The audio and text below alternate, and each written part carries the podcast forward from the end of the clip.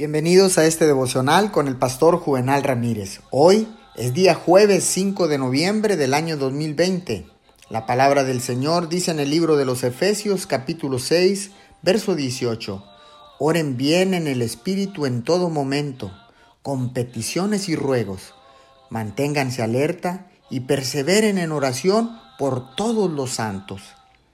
El poder de la oración es más fuerte en el campo de batalla, en medio del ruido y el esfuerzo del conflicto.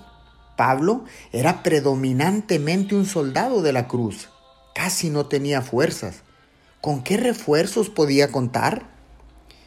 Era un momento crítico en el conflicto. ¿Qué fuerza podía añadirse a la energía de sus propias oraciones? La respuesta radica en las oraciones de otros, sus compañeros creyentes. Ellos, creía él, le darían ayuda adicional. Él podía entonces ganar su lucha, vencer a sus adversarios y, finalmente, prevalecer. Oremos. Padre Celestial, en medio de la agitación, me aquieto delante de ti.